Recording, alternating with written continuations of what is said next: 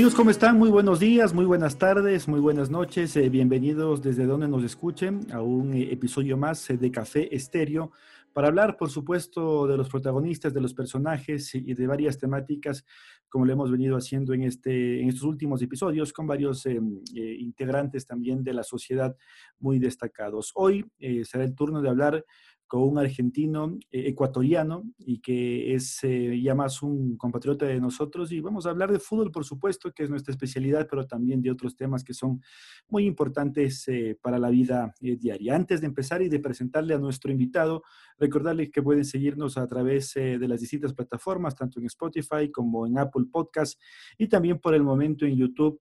Con la facilidad del video que nos está dando eh, por ahora las plataformas que lo pueden hacer desde cada una de nuestras casas. Eh, así que bueno, vamos a presentar a nuestro invitado, le damos la eh, cordial bienvenida a Hernán Galíndez, él es futbolista ecuatoriano, nacido en Rosario, Argentina, y también ya radicado acá en el país desde el 2012. También ya es un ecuatoriano más, es un compatriota más, así que le damos la bienvenida a Hernán.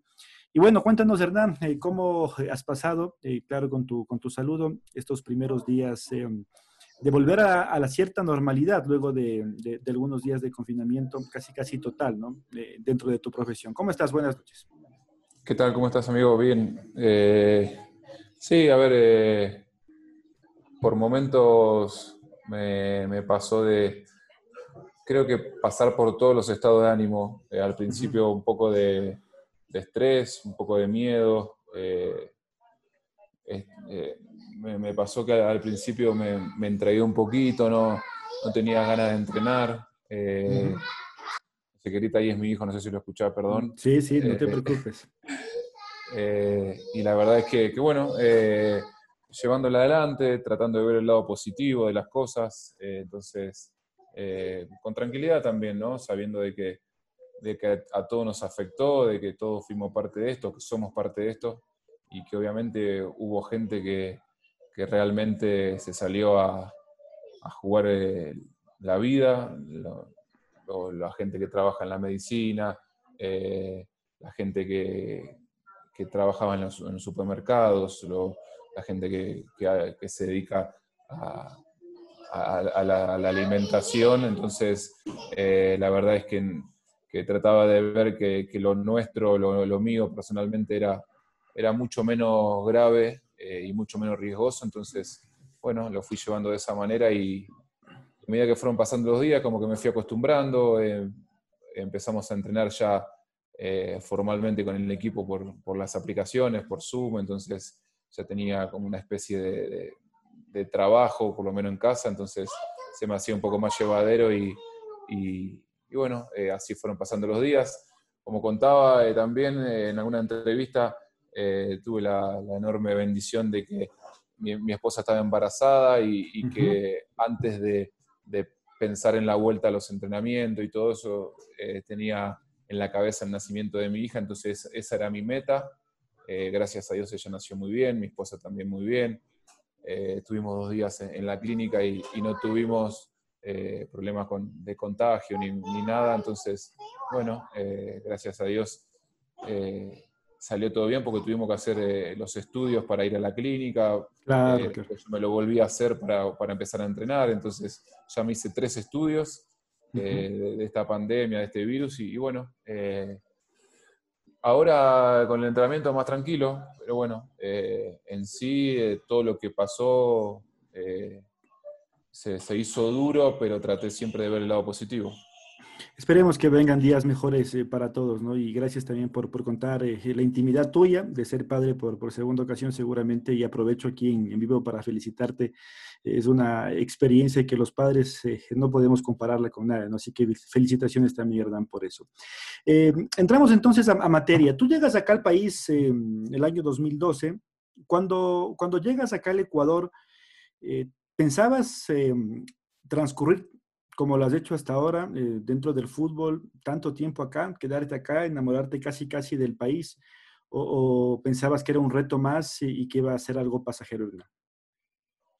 No, a ver, yo venía a Ecuador, como lo he contado alguna vez ya, venía eh, porque me, había quedado sin lugar en Argentina, no tenía ya posibilidad de jugar allá y, bueno, eh, la verdad es que, bueno, entendía tal vez que era mi última oportunidad de realmente poder vivir del fútbol y, creo que, que, entregué todo lo que tenía para entregar, me había ido mal en Argentina eh, y, no me quedaban eh, muchas, eh, muchas posibilidades, sabía que, tal vez esta era la última. fue duro al principio por varios motivos. Uno que hoy me sirve, gracias a Dios, fue que yo venía acostumbrado a jugar con mucha gente en los estadios, que venía y, y, ahora vamos, ahora vamos. Eh, perdón, mi hijo me está hablando. No te eh, preocupes. Eh, acostumbrado a jugar con, mucha gente en los estadios, con mucha... Y, de golpe me, vi jugando con, con, 20, 30 veces personas en, los en, el partido y, y, bueno, me, tocó acostumbrarme a eso.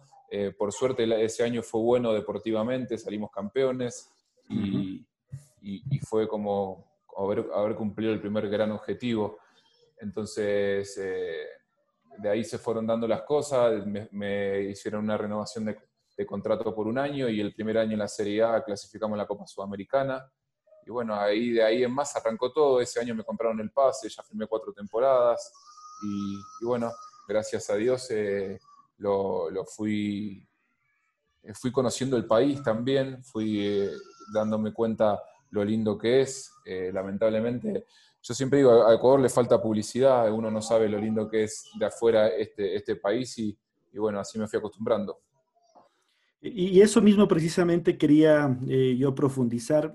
Eh, Tú sabías, quizás que acá teníamos las, cuatro, las cuatro regiones, por ejemplo, Costa, Sierra, Amazonía, que teníamos las Islas Galápagos, que teníamos una mm, gastronomía quizás bastante importante, bastante variable, y muy distribuida, y que acá los ecuatorianos tenemos muchas etnias, ¿no? Es decir, eh, estamos plagados de nacionalidades eh, y de muchas razas. Eh.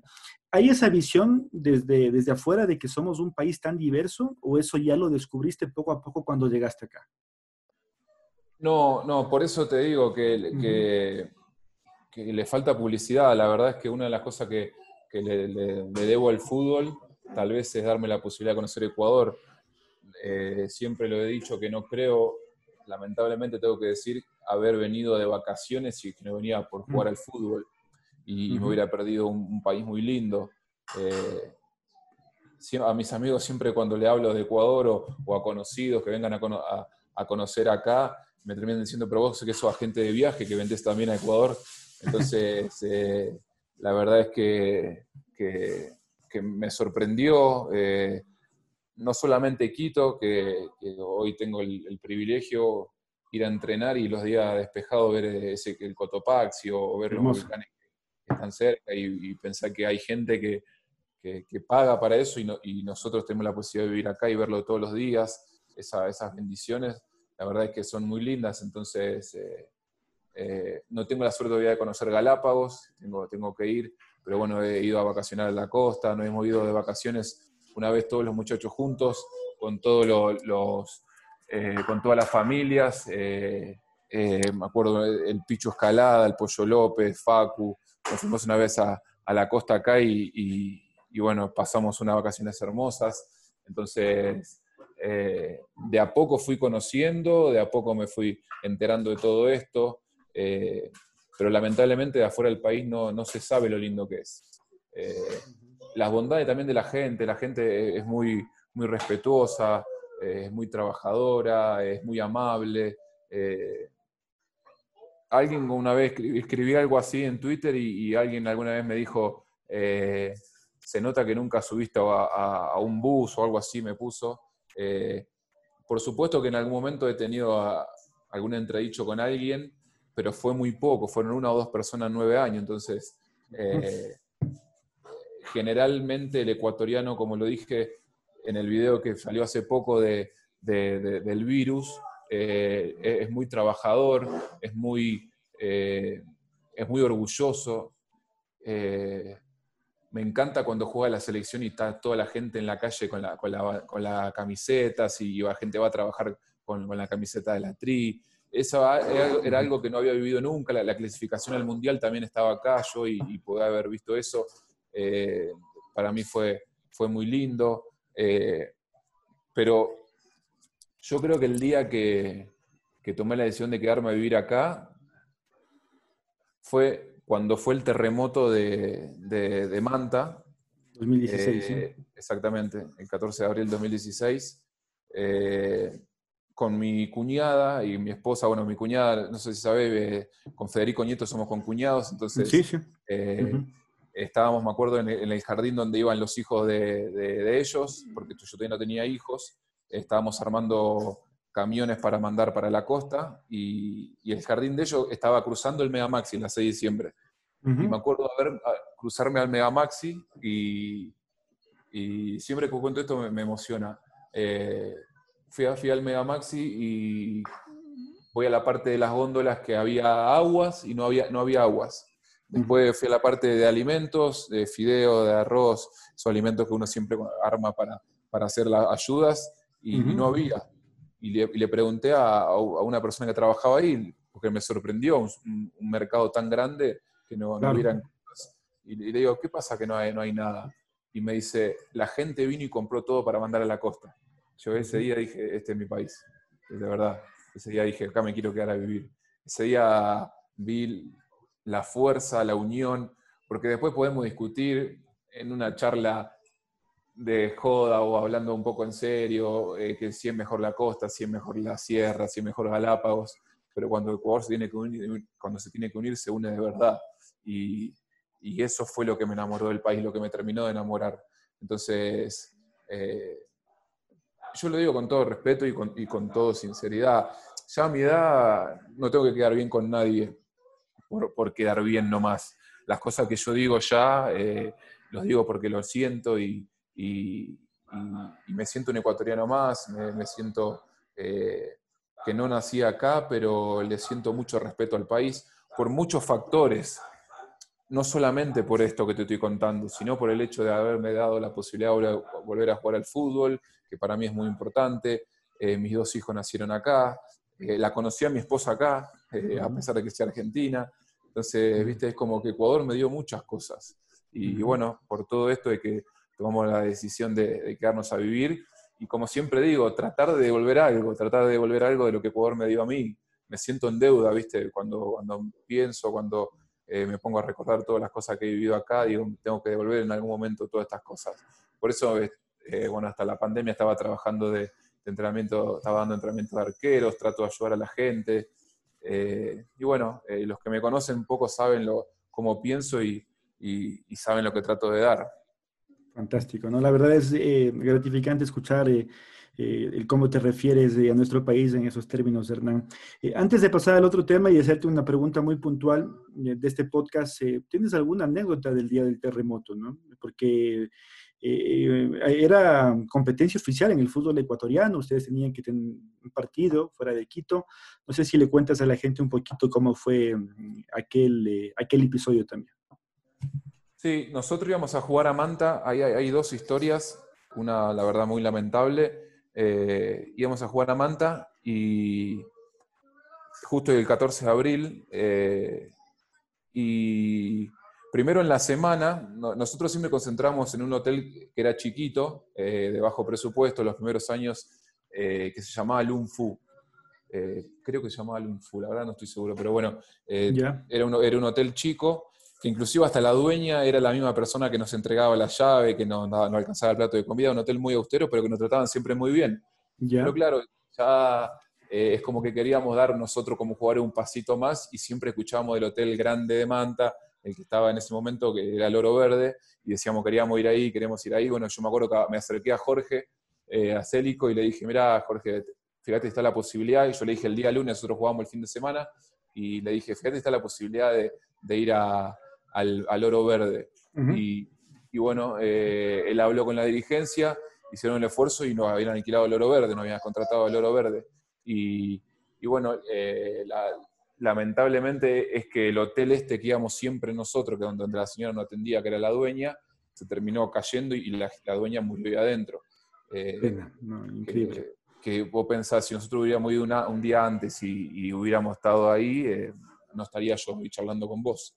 Eh, después, sí, nosotros íbamos, me acuerdo que íbamos en el avión eh, y, de golpe yo venía mirando por la ventanilla y, veo que, las luces de, todo, perdón, íbamos mirando por la ventanilla y la, y la el, piloto dice prepararse para el aterrizaje y, yo miré por la ventana y de golpe fue como si hubieran apretado un botón y, se puso todo oscuro el, eh, la Tierra. Eso era eh, 18.57 58. Nosotros teníamos aterrizaje 19.01. Imagínate, estábamos a tres minutos después del terremoto. Eh, y claro, justo estábamos por aterrizar, se apaga la luz, se sintieron las turbinas, el, avión levantó, dio vueltas un ratito y dijo, nos volvemos a Quito porque hubo un sismo. Eso fue todo lo que dijo el, piloto. Me acuerdo que yo venía sentado al lado de una persona que vivía en Manta, obviamente era un, vuelo comercial, y, la persona, un, un, hombre me dice, habrá sido fuerte porque yo vivo en Manta, mi familia está en Manta. Le pregunté al comisario de a bordo y me dice, mira, no sabemos nada, sabemos solamente que hubo un sismo y, bueno, eh, llegamos a, Quito y, bueno, cuando llegamos a Quito, eh, sabes que cuando paso, eh, empezamos a prender los teléfonos, los teléfonos no andaban. Claro, fue terrible, no había señal. claro, empezamos a darnos cuenta de la magnitud, pero a mí me quedó grabada, ¿sabes qué, amigo? La, la cara del piloto cuando yo salgo caminando por el pasillo del avión el hombre estaba apoyado contra el marco de la cabina, blanco, blanco estaba ese tipo. Y, le dije, hasta luego, gracias, ni me respondió.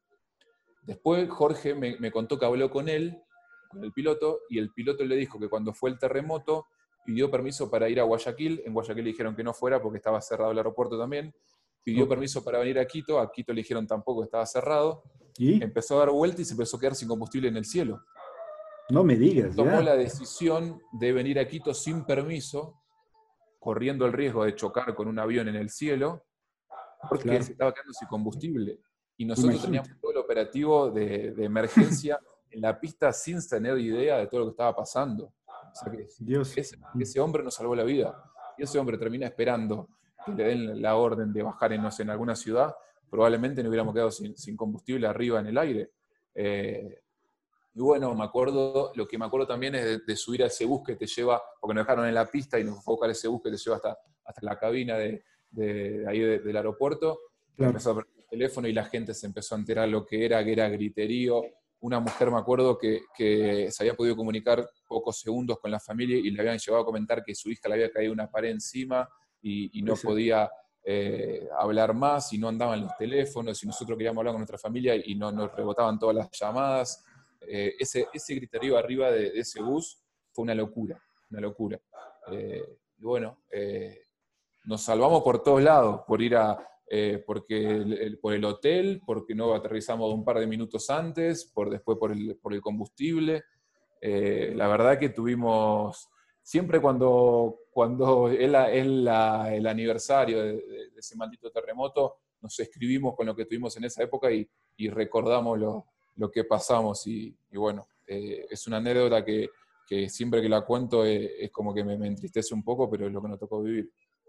Increíble, ¿no? La verdad, eh, ese tipo de cosas se quedarán para contarle a tus hijos cuando crezcan, a, tus nietos y a toda tu generación. Y en base a esto también, y en lo que nos contabas anteriormente, quiero hacerte la siguiente pregunta. ¿Tú crees que Ecuador es un país para vivir? ¿Tú crees que eh, Ecuador es un país para tener una prosperidad acá? ¿Qué responderías ante aquello? Sí, pero hay que tener ganas de trabajar. No es un país para estar cómodo acá. Hay que, hay que meter el pecho en la situación, eh, hay, que, hay que ser bondadoso, eh, hay, que, hay que quererlo al país. no, no es un país... Yo te hablo desde mi trabajo y veo claro me han pasado de, que muchos compañeros muchos colegas han venido menospreciando al fútbol, menospreciando al país y, a los seis meses o al año se les ha tocado volverse porque no les dio para quedarse. Entonces no es un país para venir y estar tranquilo sentado, no, hay que buscarla.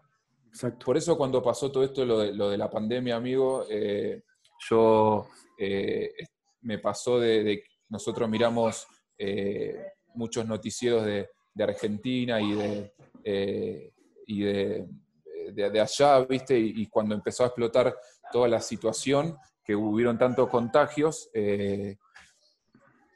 mucha gente en Argentina daba a entender que la gente se había contagiado porque había salido a la calle, porque había tenido ganas. Y yo siempre salí en defensa eh, de, Ecuador de que mucha gente se contagió porque necesita salir a trabajar todos los días, porque la gente no tiene la posibilidad de quedarse sentada en la casa esperando que le traigan la comida. Y yo lo digo, si fuera mi situación y voy a decir, a ver, corro riesgo de contagiarme y mi familia no come, yo salgo a trabajar, porque necesito que mi familia coma, porque quiero que mi familia coma. Entonces, eso es un poco, va un poco de la mano. Necesitamos trabajar todos los días. El ecuatoriano, como lo dije ahí, sabe lo que es trabajar todos los días, sabe lo que es levantarse temprano y acostarse tarde. Eh, por eso es un país para venir a trabajar, no es un país eh, para, para, esperar que las cosas pasen solas. Pero eh, yo veo que ya están acostumbrados, que no les sorprende o cuando yo cuento que los trabajadores normales se levantan a las 4 de la mañana para ir a entrenar porque después trabajan todo el día, la gente te dice Argentina, pero ¿cómo hacen eso? Y sí, están acostumbrados, ya es parte de la sociedad, es parte del ecuatoriano. Entonces, eh, es un gran país, pero necesita amor, necesita trabajo y necesita unión. Me parece que son cosas importantes. Muy bien, interesante tu análisis y la verdad es que concordamos en, muchas de las cosas. Eh. ¿Cómo te ha ido con, en estos años con, la gastronomía de nuestro país? ¿Ya te acostumbraste o todavía eres eh, eh, la persona del asado, de la pasta, del mate o ya por ahí dentro de tu, de tu gastronomía también incluyes unos maduritos, un ceviche, un arroz con menestra? ¿Cómo va eso? No, de todo, amigo. Sabes que, a ver, la, comida de acá me, encanta. Primero, a ver, tengo la, suerte de que, de que de chico en mi casa eh, me acostumbraron a comer lo que había. No, nunca fui, no fui una familia en donde se elegía que había, que, había que, perdón, que, queríamos comer o a dónde habíamos a comer. La verdad, eh, Muchos no tengo de decirlo. Claro, la primera vez que fui a comer en un restaurante fue porque me lo pagué yo de grande cuando ya era jugador de fútbol. Eh, la primera vez que me fui de vacaciones fue cuando me la pagué yo. Entonces fue una familia donde nunca me faltó nada, eh, pero tampoco nunca nos sobró nada. Entonces a raíz de eso aprendí a vivir con, lo que tengo, no necesito material, ¿me entendés? Y, creo que está bueno eso. Y no lo digo con orgullo, lo digo, lo cuento porque, porque soy así, porque me criaron así. Eh, y, con la comida me, me, pasa de que no tengo problema. Sí conté alguna vez una anécdota cuando en el 2012 fuimos a comer a, fuimos íbamos a jugar a, contra la Grecia de Chones. Paramos, también paramos en un hotel muy austero, muy chiquito. Eh, y, me acuerdo que me estaba acostumbrando yo a que de entrada siempre hay un, plato de sopa. Y yo siempre preguntaba, ¿qué, ¿cómo es este plato? ¿Cómo se llama? Como para aprender. y, me, y, me, dijeron, este, plato, este plato se llama caldo de patas. Tengo entendido que, me acuerdo algo así que me dijeron. Yo dije, bueno. Caldo de eh, patas, sí. Claro. Y cuando saqué la cuchara, saqué una pata de una gallina. Ah, no, pues. Entonces, eso fue lo único que me dio un poquito de impresión y, dije, no vuelvo a comer nunca más un, caldo de, patas o una sopa de patas. esa es la sopa de patas de pollo, ¿no? Porque ahí el caldo de patas es el, otro. El, de, cerdo, ¿no? Sí, eh, creo que sí. Pero, Yo me acuerdo de haber sacado una, una pata de pollo con las uñas largas, me acuerdo, y me dio mucha impresión. No la probé, eh, pero es lo único que no, que no pude comer. Y otra cosa que también digo siempre, el quiz. El quiz lo probé una sola vez y me dio un poco de impresión. Eh, entonces a la gente de Cuenca siempre le, pido respeto, que sé que allá es un plato muy típico. Con el Pollo López siempre discuto, ¿viste? porque él, defiende el, el, quiz como, ¿viste? como su plato eh, favorito, preferido, claro, favorito.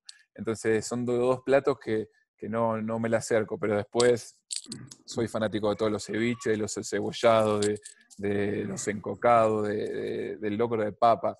La verdad que, el otro lo hablaba con el kinesiólogo y, es otra de las cosas que en la cual te demuestra que a Ecuador le falta publicidad porque siempre se, de chico me acuerdo escuchar la cocina peruana que es muy buena y con todo respeto a la, cocina peruana, la cocina ecuatoriana no tiene, no tiene nada que envidiarle. Eh, de hecho, uno se puede poner a, pensar si le gusta más el ceviche peruano o el ceviche ecuatoriano, pero están muy parecidos, uno un poquito más dulce, uno un poquito menos dulce, pero la comida ecuatoriana es excelente. Eh, uno va, me acuerdo una vez ir a Manta de vacaciones con un amigo, eh, con Luis Celi, los dos solos, cuando yo era soltero, y sentarnos a comer nosotros en Argentina le decimos tipo un bodegón, esos lugares donde eh, de afuera no se ven tan lindo, pero hay una cocina que trabaja siempre una señora de hace mucho tiempo, ¿viste? Las huecas le dicen acá. Ah, eso, exactamente. Y me acuerdo de haber comido la mejor langosta que comí en mi vida. Y, ¿viste? Entonces, eh, eh, la verdad es que, sí, no tengo problema. Me cuido mucho también, ¿viste? Con las comidas. trato de, cuidarme, pero, pero la verdad que disfruto mucho también. Es fantástico, ¿no? Y, con el tema del clima, porque acá en realidad no tenemos las cuatro estaciones eh, marcadas, pero podemos tener las cuatro estaciones en un día, ¿no? Es decir, eh, eh, aquí en Quito especialmente puede llover en la mañana, al mediodía hace un solazo, tarde un viento y de noche nuevamente la lluvia. ¿Eso te sorprendió de acá, de ser un país que no tenga marcado el clima y que tiene, tenga que uno estar preparado para todo?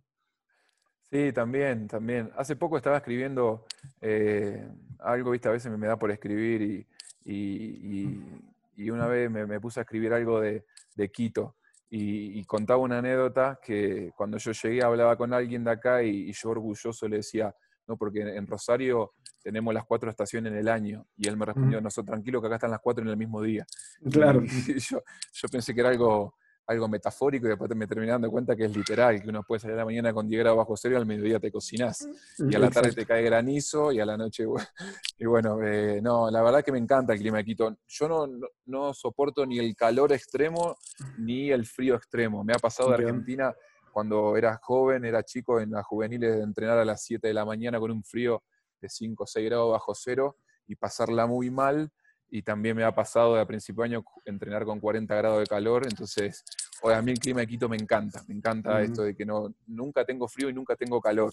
Eh, entonces, eh, a mí me fascina. Una de las cosas que más extraño cuando voy a Argentina es el clima de acá. Eh, me acostumbré mucho, ¿viste? La verdad es que no...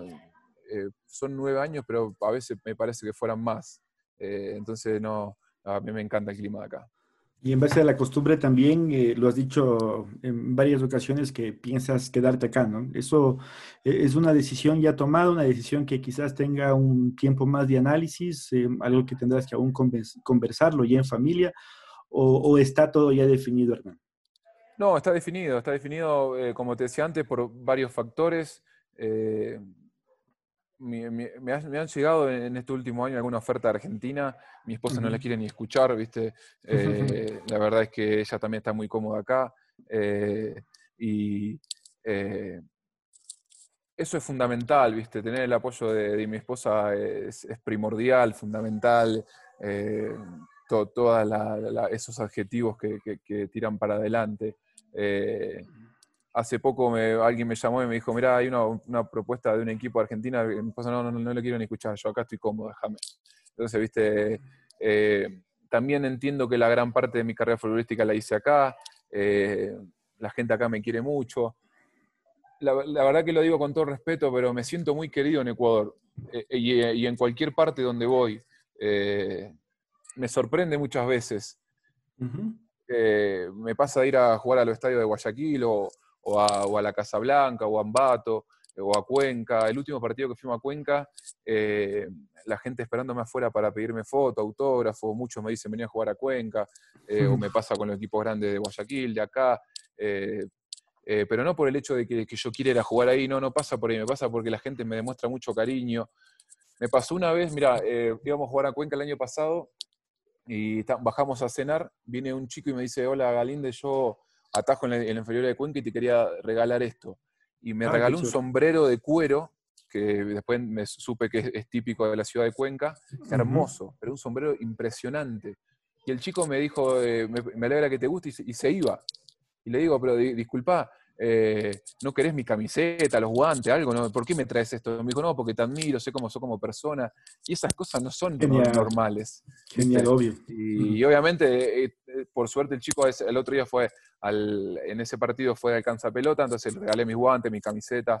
Eh, pero le sentí desinterés por el regalo, ¿viste? digo, ¿por qué este chico me está dejando esto? Gastó plata, se movió, fue hasta el hotel. Y bueno, eh, así me han pasado varias cosas y, y, bueno, eh, la comodidad no se paga, ¿viste? La comodidad, eh, el sentirse cómodo en un lugar es fundamental en la vida. Y, acá me siento cómodo, me siento querido, me siento respetado. sé que no toda la gente le gusta como atajo, siempre digo lo mismo, pero sé que no hay, creo que no hay personas que puedan decir que, que no soy buena persona. Y, eso es lo que, más, lo que más me importa a mí. Que el día de mañana, cuando ya no juegue más, eh, que digan que por lo menos er, era una buena persona y, que trataba de estar cerca de la gente, nada más. Y eso lo corroboramos, ¿no? Porque eh, dentro del mundo del fútbol uno siempre tendrá gustos eh, por un tipo de juego, por un tipo de jugador, por un tipo de camiseta, pero el tema de, de ser buena persona, eso es bajo parámetros muy normales para todos, Entonces eso se, se, va entendiendo. ¿Sabe qué, pasa? Eh, que, muchas veces la, gente no hace confundir a, los, futbolistas. Y si vos no tenés la cabeza medianamente centrada, te podés confundir mal y podés entender que, por ser un futbolista sos más que un médico, más que un bombero, más que un policía, más, ¿viste? Y eso considero que es un error gravísimo. Eh, me pasó del año pasado cuando fue el partido de las estrellas que, hizo Liga Pro, eh, cuando me sacaron fui atrás a la, tribuna a estar con la gente, a charlar, a, firmar autógrafo y se me acercó una, mujer y, me dijo, eh, qué humilde que sos, no pierdas esa humildad nunca. Yo no considero ser humilde porque, eh, porque firmo autógrafo, porque me quedo charlando con una persona o porque me saco una foto con alguien. ¿Viste? Eh, es parte de mi trabajo. Considero que es parte de mi trabajo a dar un autógrafo, considero que es parte de mi trabajo dar una entrevista. Eh, no, no, no creo ser más o menos personas por, por hacer eso. Es lo que nos toca, ¿me entendés? Entonces, eh, trato de ser siempre muy respetuoso con la gente que se me acerca. Muchas veces cuando vamos a, los partidos y, y, salí, la policía enseguida te dice, metete en el bus, por la duda, ¿viste? Y mm. no me siento con la, autoridad de a un chico decirle, no, no te puedo firmar autógrafo porque tengo miedo que me pase algo. No, eh, me tengo que quedar a firmar autógrafo, porque también yo estuve del otro lado, ¿viste? También yo estuve del lado que pedí un autógrafo. Del aficionado. Claro.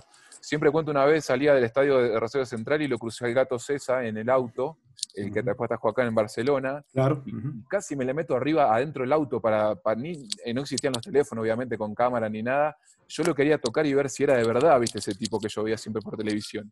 Y, no me olvido de esas cosas, entonces trato de, cuando alguien se me acerca a pedirme algo, trato de ser muy respetuoso. Bien, qué, qué chévere que ha sido esta, eh, esta charla, Hernán, y nada más en la parte final de eh, pedirte un mensaje para, para ese tipo de personas, ¿no? para los aficionados, para la gente que, que gusta del fútbol, pero también para la gente que, que siempre está pendiente de ti sea de, del equipo que sea, ¿no? Como has dicho, la, consideración del caso que han tenido hacia ti. No, primero, primero gracias a vos por, darme la oportunidad de charlar. A la gente, como dije antes, solamente palabra de agradecimiento. Eh, siempre me, quedo corto en, agradecerle los gestos que tienen conmigo. Ojalá pueda retribuir todo lo que hacen por mí de, todos los equipos. Eh, agradecerle a Ecuador en sí por haberme abierto las puertas a mí, a mi esposa, eh, y, por tratarnos tan bien acá. Ojalá, eh, ojalá podamos hacer muchas cosas por este país. Eh, ojalá que esto que estamos viviendo pase pronto, que podamos volver a tener la vida normal. Lamento el, fallecimiento de tanta gente que hubo. Ojalá que, la gente que ha perdido familiares tenga la fuerza para salir adelante. pero como ya lo dije alguna vez, Ecuador, estoy seguro que Ecuador tiene la fuerza para superar esta pandemia y muchas cosas más, así que, que de mi parte siempre va a haber un apoyo, siempre va a haber una ayuda para tirar para adelante y, y, como soy un ecuatoriano más, voy a hacer todo lo posible para que este país sea cada vez mejor. Esa es la última pregunta que se me quedaba. ¿Cuál fue la sensación cuando te dieron la cédula ecuatoriana? Uh, me puse que tardó tanto, ¿no? Tardó tanto esto. Eh, pues, se me cayeron las lágrimas. Eh. Mm. Estaba Manuel Illesca, el gerente deportivo de Católica, ahí y me decía, no lloré, que, vas, que quedás mal, estaban todas las cámaras, ¿viste? no, no aguanté, ¿viste? Eh, el, 12, el 18 de enero del 2012, que fue el día que llegué, a Ecuador y el 26 de febrero del 2019, que es el día que me nacionalizaron, van a ser dos días que me van a quedar para siempre grabados, para siempre, sin duda. Eh, dos fechas eh, marcadas a fuego en mi corazón porque el día que llegué y toqué la primera vez esta tierra y el día que me sentí realmente un ecuatoriano, para mí van a ser dos fechas eh, que no me voy a olvidar jamás porque lo busqué tanto tiempo a eso, lo de que diga mi, mi, cédula diga ecuatoriano y dejara de decir argentino, la verdad que lo esperé tanto y el día que llegó fue, fui muy, muy feliz. Muy bien, Hernán, muchas gracias. Eh, eh, agradecerte, eh, como siempre, por el espacio, por la buena onda y esperemos que todo vuelva a la normalidad también lo antes posible, Hernán. Muchas gracias. Muchas gracias, Paul. Un, abrazo. Hernán Galíndez, nuestro invitado en este episodio aquí en Café con Esteo. Recuerde que puede seguir nuestras distintas plataformas, tanto en Spotify como en Apple Podcast, también en YouTube, para escuchar todo el diálogo y toda la entrevista y conversación con nuestro invitado. Recuerda que una charla con café siempre sabe mejor.